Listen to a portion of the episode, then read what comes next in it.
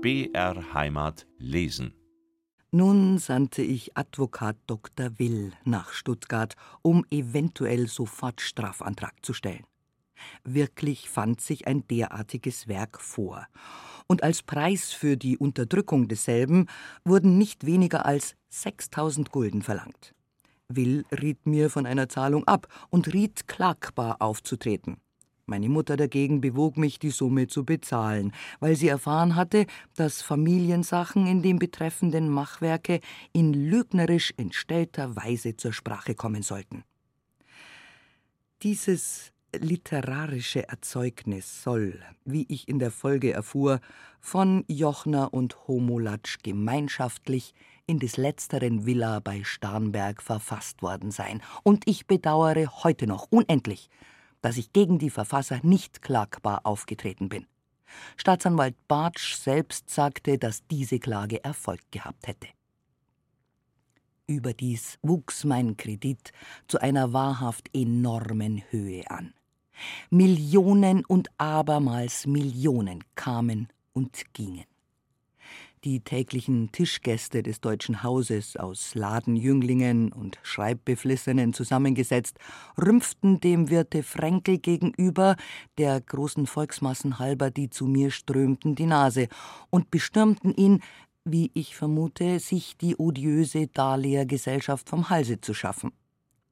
Ich war mit der Familie Fränkel stets auf gutem Fuße bisher gestanden, und sie hatte mich nicht selten auf meinen Landpartien begleitet. Auch bezahlte ich meine täglichen Rechnungen stets aufs prompteste, und Herr Fränkel büßte hierbei sicherlich nichts ein. Als ich mich nun einmal darüber aufhielt, dass ein im Rückgebäude wohnender Schlosser mich durch sein frühzeitiges Hämmern aus dem Schlafe störe, da erwiderte mir Fränkel lakonischen Tones Der Schlosser ist mir lieber als Sie. Flugs ließ ich durch Herrn Ferdinand Harter für mich ein eigenes Haus kaufen, und zwar das Anwesen Nummer 9 in der Schönfeldstraße. Dorthin verlegte ich nun meine Wohnung, und in diesem neuen Terrain begann für mich auch eine neue Periode. Es war an einem Oktobersonntag, als ich in mein schon vorher möbliertes neues Haus einzog. Das Wetter war regnerisch, der Himmel sah grau herab wahrlich ein böses Omen. Ich konnte denn auch ein eigentümlich beklommenes und drückendes Gefühl nicht loswerden, trotz aller Ovationen, die, wie ich später erzählen werde, mir von meinen Anlegern bei dieser Gelegenheit entgegengebracht wurden. Das Haus war zweistöckig, lichtgelb angestrichen und hatte ein ziemlich freundliches Aussehen. An der eisenbeschlagenen Haustüre war eine Messingplatte angebracht, worin die Worte eingraviert waren Adele Spitzeder, Privatiere. Sprechstunden von ein bis zwei Uhr. Hinter dem Hause, wo selbst lauter eiserne Fensterläden sich befanden, war ein großer, schöner Garten. Zur ebenen Erde befand sich das Auszahlungszimmer. Dasselbe hatte ein Vorzimmer, in welchem sich ein großer Tisch, eine Kopiermaschine, ein Schreibtisch nebst Strohstuhl und Papierkorb befanden. Dies war das Kabinett meines Privatsekretärs. Im Auszahlungszimmer stand gleichfalls ein Schreibtisch für einen meiner Kontrolleure. Auf jenem Tisch lag stets das Strafgesetzbuch und Wechselstempelbuch zur Einsicht bereit, um mich vor Betrug sichern zu können schien mir nämlich eine Person verdächtig. Und es kam oft vor, da viele Personen ihre Gelder auf andere Namen eintragen ließen, so bekam dieselbe von mir die betreffenden Artikel in feierlichstem Predigtone zu hören, und manche wurden abgeschreckt, als ich ihnen die diesbezüglichen Strafen auf Betrug, Erpressung oder gar Diebstahl vorgelesen hatte. Die Mitte des Zimmers war durch ein eichenes Gitter abgeteilt, und hinter diesem Gitter war ein großer mit Wachstuch überzogener Tisch aufgepflanzt, auf welchem die Gelder zum Auszahlen gezählt wurden. Und daneben stand ein kleiner Tisch mit dem Quittungsbuch, in welchem die Leute die Zurückgabe ihrer Kapitalien bestätigen mussten. Auf der anderen Seite stand wieder ein kleiner Tisch und vor diesem saß der erste Kontrolleur, welcher die bezahlten Wechsel in Empfang nehmen und einen kleinen Riss zum Zeichen der Ungültigkeit hineinmachen musste. Die Wechsel wurden sodann zusammengebunden und aufbewahrt. Beim Zahltische thronte auf einem Podium einer meiner drei Zahlmeister, während wieder an einem anderen Tische sich mehrere Geldsortierer breit machten. Vor der Türe meines Auszahlungszimmers, vor dem Vorzimmer und auf dem Hofe vor der Eingangstüre in meine Wohnung war je ein Bediensteter aufgestellt, und auch vor dem oben erwähnten Gitter hielten zwei Mann Wache. Alle diese Leute hatte ich unumgänglich notwendig, um dem immensen Menschenandrange gegenüber Ordnung zu halten. Im Hausflur wiederum machte sich ein breitschultriger Portier geltend, welcher die ankommenden Personen anweisen musste, nach welcher Windrose sie sich zu bewegen hatten. Vor allem musste er an das Publikum die Frage richten Wollen Sie Zinsen oder Kapital? Und je nach der erfolgten Antwort dirigierte der Cerberus des Hauses sodann die Marschroute der Leute. Sonst durfte seinerseits nicht die geringste Konversation geführt werden, respektive irgend bestimmend auf die Leute eingewirkt werden. Vor der Haustür stand wiederum ein Portier, und dieser trug, wie überhaupt alle meine Türsteher und Unterbediensteten, eigene Livree, um sie von den Geldanlegern unterscheiden zu können. Neben dem Auszahlungszimmer in der hinteren Front des Hauses befand sich die Wohnung meines Hausmeisters. Auf der linken Seite des Hauses ferner wurden die Kapitalien angenommen und auch ausgezahlt. Die Zimmereinteilung war auf der linken Seite des Hauses genauso wie rechts. Verschiedene Plakate kennzeichneten die Lokalitäten, damit jeder sich orientieren konnte. Das eine besagte zum Beispiel alle Beschwerden über mein Dienstpersonal hat man mir persönlich vorzutragen. Ein anderes Die fälligen Wechsel werden täglich ausbezahlt. Später in den Sommermonaten wurde ein weiteres Plakat in dem Hausflur angeschlagen, welches kund und zu wissen tat, dass meiner geschwächten Gesundheit halber an Samstagen wie auch an Sonn- und Feiertagen keine Geschäfte abgeschlossen würden. Dies geschah deshalb, weil mein Hausarzt, Herr Professor Ammann, den dringenden Rat erteilt hatte, ich solle mir mehr Ruhe gönnen. Wie oft stellte dieser Arzt die Frage an mich Fräulein, können Sie denn gar nicht, und sollte es auch nur auf vier Wochen sein, nach Karlsbad, um dort die Kur zu gebrauchen? Und stets erwiderte ich darauf Lieber Professor, das ist leider unmöglich, denn die Leute könnten auf die Idee kommen, ich sei echapiert und das will ich um keinen Preis der Welt. Lieber will ich sterben, als den Leuten solche Angst bereiten.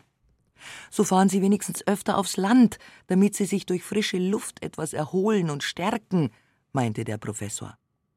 Diesen Rat befolgte ich denn auch, setzte jeden Samstag und Sonntag als Erholungstag an und kaufte mehrere Pferde, um für längere Touren Abwechslung zu haben. Warum wohl solcher Luxus? wird der Leser fragen. Ganz einfach deswegen, weil ich mit der Eisenbahn nicht fahren wollte, um ja nicht den Schein des Durchbrennens zu erregen. Eben deswegen beauftragte ich stets den Kontrolleur Zeitler, der Polizei das Ziel meiner Landpartie im Voraus zu avisieren, eine nicht weniger als unnötige Vorsorge, denn es wurde nicht selten von meinen Feinden die Lüge ausgesprengt, ich sei auf und davon oder ich beabsichtige, im ersten besten Augenblicke durchzubrennen. Fanden sich doch oft auch des Morgens an meinen Häusern Plakate angeklebt, welche dartaten, dass ich des Nachts auf Nimmerwiedersehen auf und davon gefahren sei. Die Zeit, während welcher Leute welche Kapitalien bei mir zurückverlangten, hereingelassen wurden, hatte ich der Ordnung halber von acht bis zehn Uhr angesetzt. Schlag zehn Uhr wurde abgesperrt und alle diejenigen wurden nun ausbezahlt, welche sich in meinen Räumlichkeiten eingefunden hatten. Diese Maßregel war wegen des Andrangs von Geldanlegern unumgänglich notwendig. Im Übrigen ließ ich den Leuten, welche oft nach der festgesetzten Stunde noch Geld abholen wollten, sagen, sie möchten ihre Wechsel nur dem Gerichtsvollzieher übergeben, damit dieser sie mit mir zusammen präsentiere und den Wechselbetrag einkassiere. Ich wollte ja lieber die Kosten dafür tragen, als den ganzen Tag hindurch das Haus voller Leute haben, wie gelegentlich meiner Verhandlung durch verschiedene zeugschaftlich vernommene Gerichtsvollzieher dann auch bestätigt wurde. Das Geschäft des Auszahlens selbst dauerte immer bis Mittag ein Uhr. Diejenigen, welche Zinsen in Empfang zu nehmen hatten, konnten sich schon von neun Uhr an einfinden. Im Übrigen wurde mit ihnen dasselbe Verfahren beobachtet wie bei der vorigen Gruppe. Erst nach der Effektuierung sämtlicher Auszahlungen wurden auch Einlagekapitalien in Empfang genommen. Während der Sturm- und Drangperioden fanden sich oft schon um vier Uhr morgens die Leute vor meiner Haustüre ein, um ihre Gelder abzuholen, und ich ließ deshalb zu solchen Zeiten schon von früh acht Uhr an auszahlen. Aber wenn die Leute sich um vier Uhr morgens schon vor dem Haustore einfanden, so kann ich auch sagen, dass ich zu aller und jeder Zeit ungleich mehr bedrängt wurde von jenen Leuten, welche ihre Kapitalien bei mir anlegen wollten. Auch diese fanden sich massenhaft früh um vier Uhr schon ein, mussten sich aber bis nachmittags ein bis zwei Uhr, also zehn volle Stunden gedulden, bis ihr Geld angenommen werden konnte.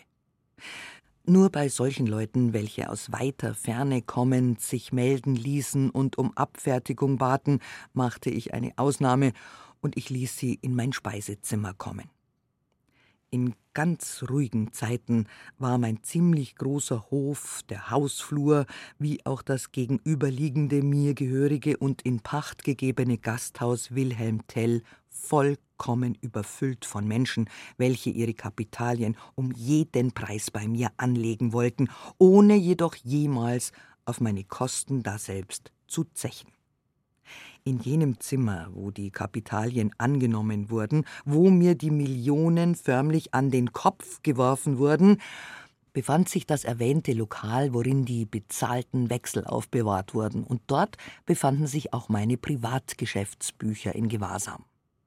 Vor diesem Lokale waren zwei Wechselschreiber installiert, und am breiten Gesimse des Fensters, wo selbst am meisten Licht war, da befand sich der Wechselstempler. Dieser hatte eben nicht wenig zu tun, denn die bei mir gebrauchten Stempelmarken veranlassten jährlich eine Ausgabe von 40 bis 50, sogar 60.000 Gulden, welche Summe dem Staate zugute kam. In der Mitte des Zimmers befand sich ein Antritt und auf diesem ein einfacher lederner Stuhl, worauf ich thronte. Diesen Stuhl hatte ich einst beim Ankaufe des Hauses vom Millionär Kohn erstanden, und zwar war es derselbe Stuhl, auf welchem sich der Unglückliche erschossen hatte. Neben diesem Stuhl befand sich ein großer, einfacher, unpolierter Tisch, auf welchem Geld gezählt und sortiert wurde, während an der Seite der Wand ein ledernes Kanapee und zwei Rohrstühle standen. Ferner existierte im selben Zimmer noch ein Tischchen und an diesem saß ein Bediensteter, welcher meine Unterschriften mittels Streusand zu trocknen hatte. Tintenfass und Feder, deren ich mich bediente, waren von der allereinfachsten Art. Überhaupt herrschte in meinen Lokalitäten nicht der geringste Luxus. Ein Plakat, welches auch in den anderen Zimmern angeheftet war, ermahnte die Leute, dass sie ihr Geld, welches sie ausbezahlt erhielten, nachzählen sollten. Ferner befand sich an der Wand dem Eingange gegenüber noch die Inschrift Tue Recht und scheue niemand. Ein Denkspruch, den ich schon von meiner frühesten Jugend auf liebte und beachtete. Zur Aufrechterhaltung der Ordnung mussten sich meine Diener neben meinem Sitze zu beiden Seiten aufstellen, ebenso mussten sie sich auch an der Türe postieren. Vor diesem Zimmer befand sich noch ein Wartezimmer mit hölzernen Bänken fürs Publikum bestimmt, und auch hier waren Plakate angeschlagen des Inhalts die fälligen Wechsel werden täglich ausgenommen an Sonn- und Feiertagen ausgezahlt. Von diesem Vorzimmer aus führte ein Gang über den Korridor in ein anderes Zimmer, worin zwei Schreiber an einem Tisch Ort und Wohnung der Gelddarleiher verzeichneten. Einer dieser Schreiber trug die Namen derjenigen ein, welche bares Geld brachten, der andere notierte die Obligationen. Als Barriere für die sich Einzeichnenden diente eine Reihe von Rohrstühlen, die von denselben umgangen werden mussten, um bei den Schreibern ankommen zu können. Ferner gab es noch drei Wartezimmer mit den schon erwähnten Plakaten, und dies alles zusammengefasst bildete die brillante Einrichtung in den Lokalitäten der Dachauer Bank. Alles zusammengenommen machte einen fast ärmlichen Eindruck. Neben meinem Schlafzimmer befand sich ein Wandschrank, welcher von den früheren Bewohnern des Hauses als Speisekasten benützt worden war. Dies altehrwürdige Möbel wurde von mir zum Aufbewahren meines Silbergeldes benützt, um es stets in unmittelbarer Nähe zu haben. Dieser Verschlag war zuweilen dergestalt angefüllt, dass der Boden zu brechen drohte, in selben Verschlag legte ich auch das Depot, welches mir in den letzten 14 Tagen vor der Sperre nach und nach von meinem Hauptkassier zurückgebracht worden war. Dieses Geld betrug ungefähr eine Million und fiel der Gantmasse zu. Die Tür dieses Verschlags hatte einen guten Verschluss und ich allein besaß den Schlüssel hierzu. Manchmal aber gab ich auch den Schlüssel meiner Gesellschafterin, um für die Bediensteten Geld daraus zu holen, da ich stets mit Silber auszuzahlen pflegte. Mein Kredit nahm unterdes riesige Dimensionen an, so dass ich fort und fort gezwungen war, neue Bedienstete zu engagieren. So nahm ich denn auch einen gewissen Eduard Reissig, Schwager des Kaufmanns Schüssel, an. Reissig war selbst Kaufmann gewesen und hatte als solcher mehrmals Bankerott gemacht, wie mir während meiner Untersuchung von kompetentester Seite mitgeteilt wurde.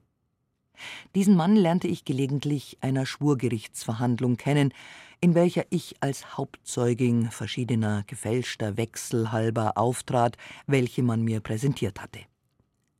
In dieser Verhandlung fungierte dieser Reissig als Reporter des freien Landesboten, und beim Verlassen des Saales stellte der gute Mann sich mir unter vielen Komplimenten vor und bat, mich besuchen zu dürfen.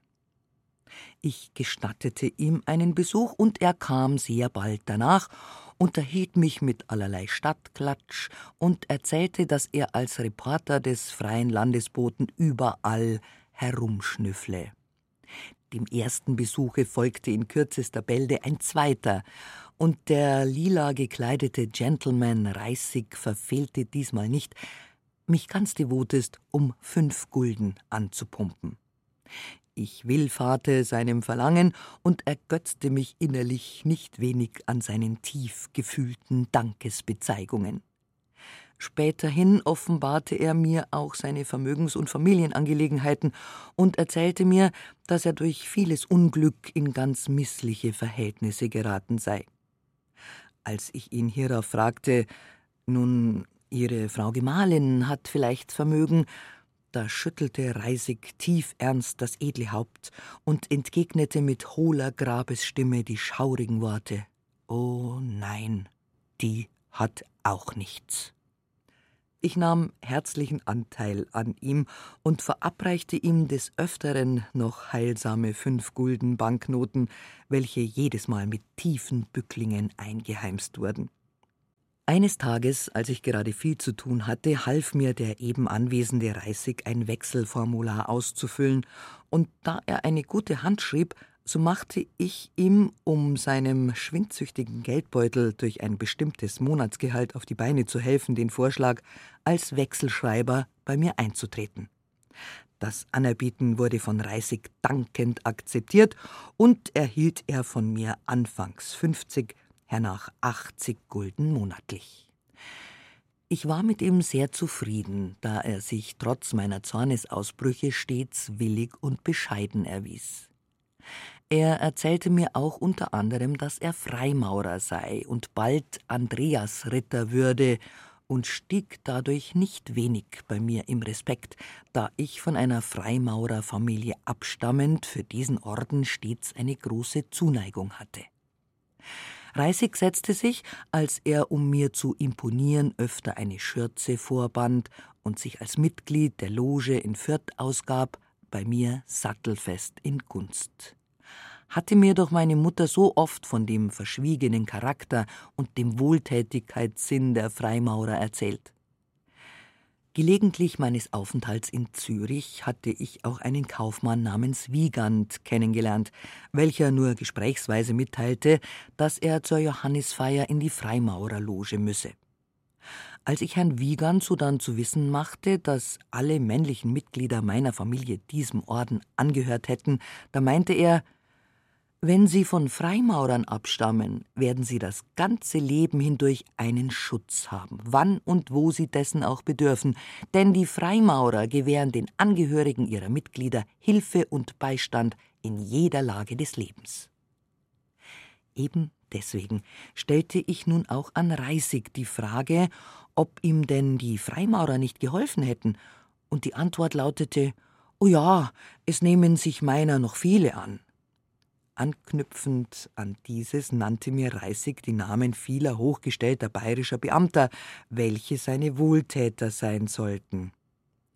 Ich gab Herrn Reisig einmal hundert Gulden, um arme Familien damit zu unterstützen, und wurde von ihm nach einiger Zeit benachrichtigt, dass er die Summe in der Freimaurerversammlung übergeben habe und man hierüber sehr erstaunt gewesen sei. Eine Quittung erhielt ich nicht. Am Allerseelentage teilte mir Reisig mit, das Grab meines Vaters sei mit einem Akazienzweige, dem Zeichen der Freimaurer, geschmückt. Er wird wohl selbst dieses getan haben.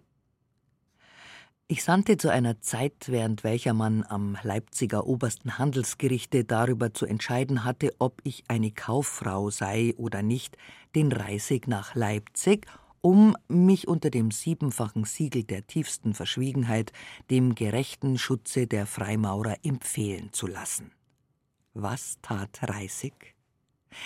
Er konnte natürlich selbstverständlich beim Gerichte gar nichts bezwecken und fuhr, wie mir später mitgeteilt wurde, mit seiner Frau Gemahlin von Leipzig nach Berlin und lebte dort herrlich und in Freuden.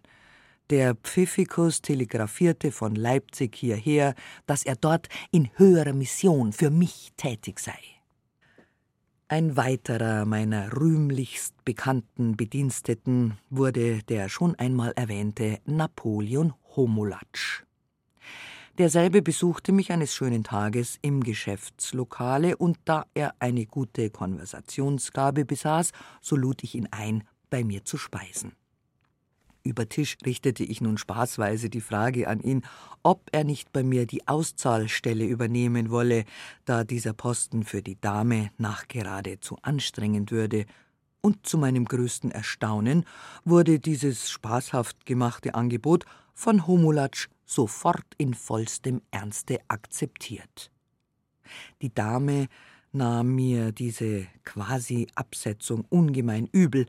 Allein ich mochte mein, wenn auch nur im Spaße gegebenes Wort nicht zurücknehmen, und Homulatsch erhielt von diesem Augenblicke an von mir eine Monatsgage von 250 Gulden. Im Auszahlen zeigte er sich sehr gewandt. So gewandt, dass einst eine Schlossersfrau bemerkt haben wollte, wie Homulatsch heimlich hinter meinem Stuhl Geld in seinen Manschetten verschwinden ließ. Da die Frau sofort Lärm schlug, so entstand unter dem angesammelten Volke, welches darüber sich ganz empört zeigte, eine förmliche Revolte.